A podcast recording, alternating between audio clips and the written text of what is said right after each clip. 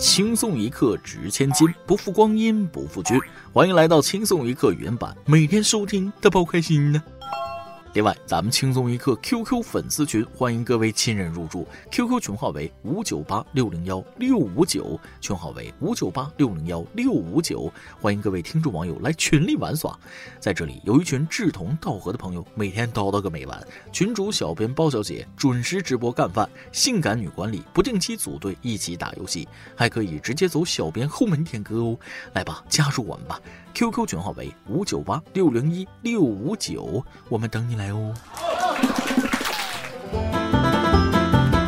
我讲一个可怕的故事，下周五就是一月一号了，二零二一年了。哎呀妈，一眨眼，二零二零年快完了，早知道就不眨眼了。答应我，二零二零年的最后这几天一定要好好过。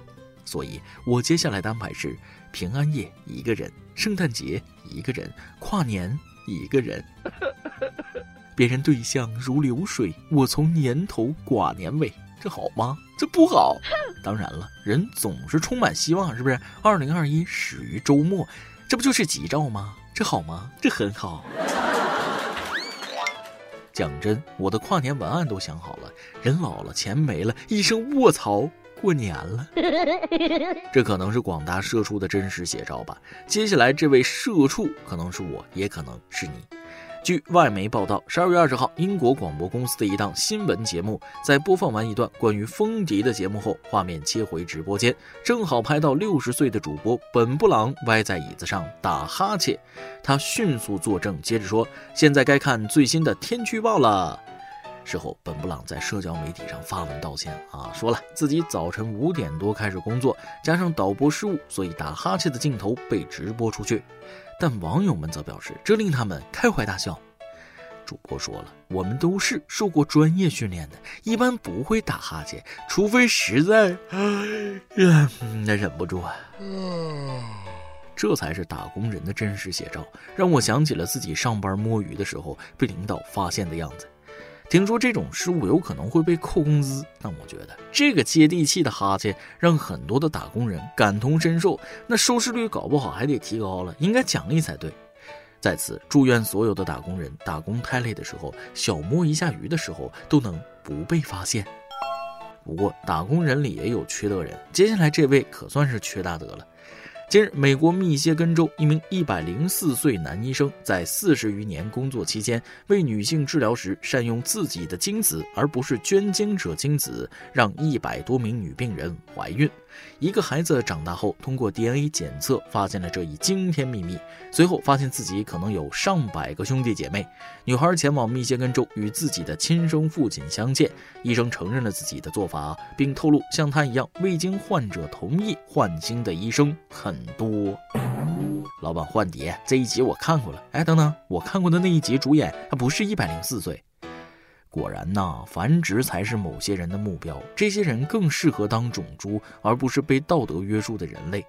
如果没有新的记录出现，他可能是祝天下有情人都是亲兄妹最努力的行动派了。说到行动派，还有这二位：打架道歉，说干就干。十二月十六号，陕西咸阳高速路收费站口，一白衣男子和两名黑衣男子发生殴打，十秒 KO 两人。十八号，当事人香志伟回应自己是名拳击二级运动员，当时在高速取卡时，对方变道，因自己没有及时礼让，发生口角后被对方两人拽下车，在拉扯过程中，因为女友被推，所以才做出反抗，目前已在警方调解下和解。近日，两个被十秒 KO 的男子发视频道歉。我是五秒被 KO 的那一位，我是三秒被 KO 的那一位，向广大民众承诺不开斗气车，遵守交通规则，开车不打架，开车不打架啊！毕竟你打也打不过呀。当然了，不开车也不能打架，遇到事先冷静，压压火，思考一下自己这一拳过去是让对方难堪，还是让自己难堪。要是打不过，事后还得道歉，多不划算呐！以为碰上青铜，结果是个王者，而有些人就反过来了。十二月十八号，江苏盐城一位戴大金链的大叔打针时嚎啕大哭，一旁的媳妇儿哈哈大笑，慈爱地帮他捂住眼睛。网友表示羡慕有这么好的媳妇儿，笑称对不起脖子上的大金链子。妻子邱女士说了，老公四十九岁了，近几年做体检抽血才知道他打针会哭，每次出门前说的好好的，一到现场却忍不住觉得很可爱。震惊！戴大金链子的猛男被小姑娘瞬间打哭。所以穿金戴银只是为了给自己壮胆吗？实力演绎，谁还不是四十九岁的宝宝了？这以后遇见大金链子小手表有办法了，直接吓唬他：“我是医生。”不过话又说回来，别人虽然是壮汉，但人家有媳妇宠，你们呢？据说，如果你年满十六岁，那么你有百分之八十四的几率已经和你的结婚对象见过了。此时，我一想到我身边的大群坑货朋友，内心陷入深深的不安。你别说，反差萌这种东西还真是可爱的要命啊！就说近日，安徽宣城的李女士在河边洗碗时，被一只野生扬子鳄蹲守。看到这个画面，我脑子里全是什么杀人鳄鱼潭，什么血腥死亡翻转。然而，李女士说这没什么。她说了，这只扬子鳄已经在这里几年了，并没有攻击过人。它有时候会跑到岸边找食物，还抓过自家的小鸡吃，但自己并不怪它，偶尔还会给东西让它吃。李女士说了，也只有在看到住在这附近的几个熟人的时候，这只鳄鱼才会爬上岸。要是看到有陌生人，它立刻就跑到水里藏起来了。这真的不是一只小狗狗吗？嗯，有没有可能是这位女子前世养过的狗？有网友说，侧面证实了李女士的话，说扬子鳄是全球的短吻鳄里最丢人的玩意儿了。成年个体就没超过两米的，牙齿进化的只适合吃鱼、吃田螺和蚌壳。它见到人只会担心自己会不会给人吃了。附近居民只要不是特别凶、特别作死，根本就不用担心扬子鳄咬人。它见到你早就跑了。所以吃小鸡是因为它连大公鸡都吃不了。它蹲在这儿看李女士洗碗，其实是在说。你今天怎么不喂我的吗？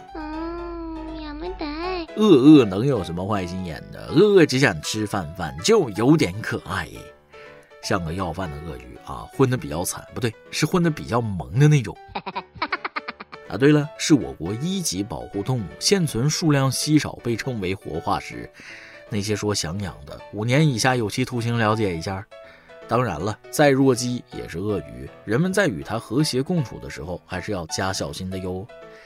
话赶话说到鳄鱼了啊，你们还记得那只主人掰鳄鱼嘴救出的狗子吗？十二月十五号，BBC 报道称，佛州一县警长收编一只宠物狗当警犬。据了解，这只宠物狗上个月在主人的帮助下，因恶口脱险名声大噪。他之后将协助警长进行青少年安全教育工作。警长表示，他的坚韧完美符合他们对警犬的要求。纳尼？难道不是应该收编这位跟鳄鱼打了一架，连嘴里的雪茄都没灭的狗主人吗？勇敢的是主人，不是狗狗。狗狗估计都有阴影了。结果到最后，惨还是狗主人惨。好不容易救回来的狗还充了公。想去安慰安慰狗主人，没准他立遗嘱的时候还能想起我的关心。十二月十九号，刚满十八周岁的大一新生小红化名来到上海中华遗嘱库第二登记中心，为自己订立遗嘱。小红希望把存在银行卡里的两万多元留给自己的一位朋友，他曾在小红最伤心难过时给予了支持和关爱。尽管并没有把这笔钱留给父母，但小红表示，以后挣的钱可能会往这张银行卡里放。如果资产增多，可能会重新订立遗嘱，增加遗嘱继承人。小红说了，立遗嘱不是终点，而是新起点，以后会更加认真的活着。我看了一下旁边正在干饭的合租室友，沉思良久，开口道：“哎，我可以把我的债务立遗嘱给你吗？”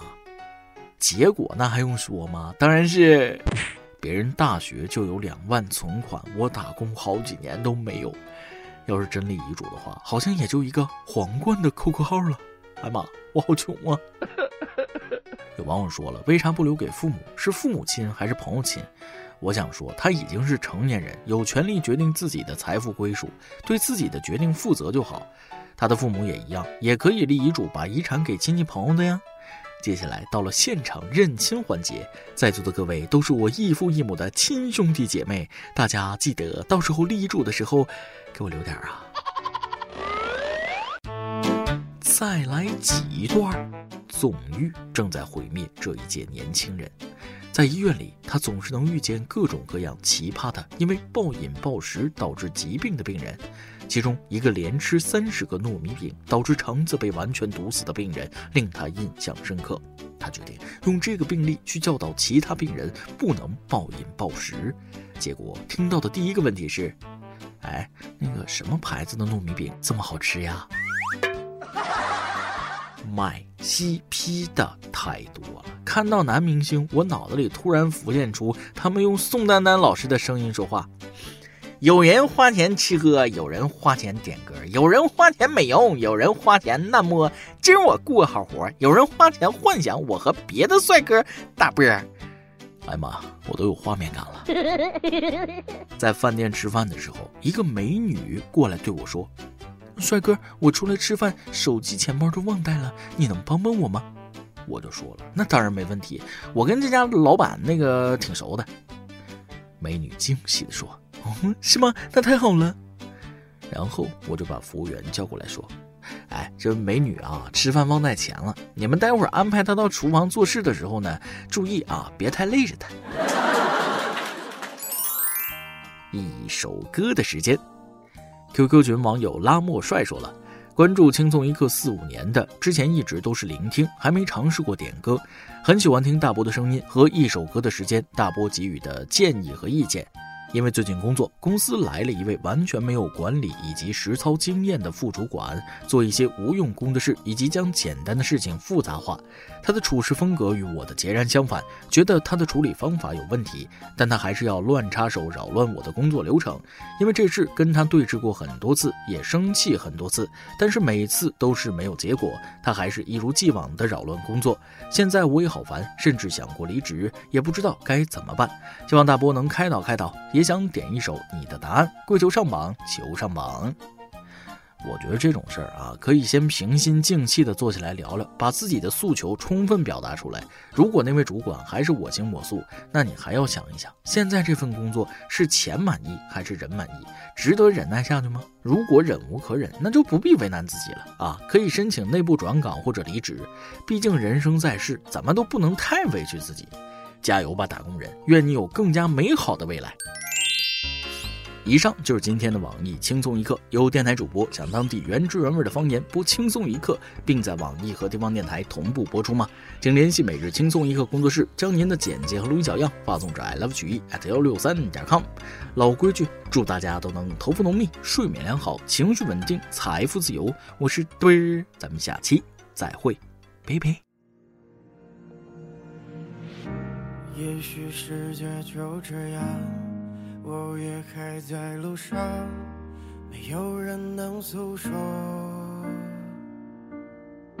也许我只能沉默，眼泪湿润眼眶，可又不敢懦弱。低着头，期待白昼，接受所有的嘲讽，向着风。拥抱彩虹，勇敢的向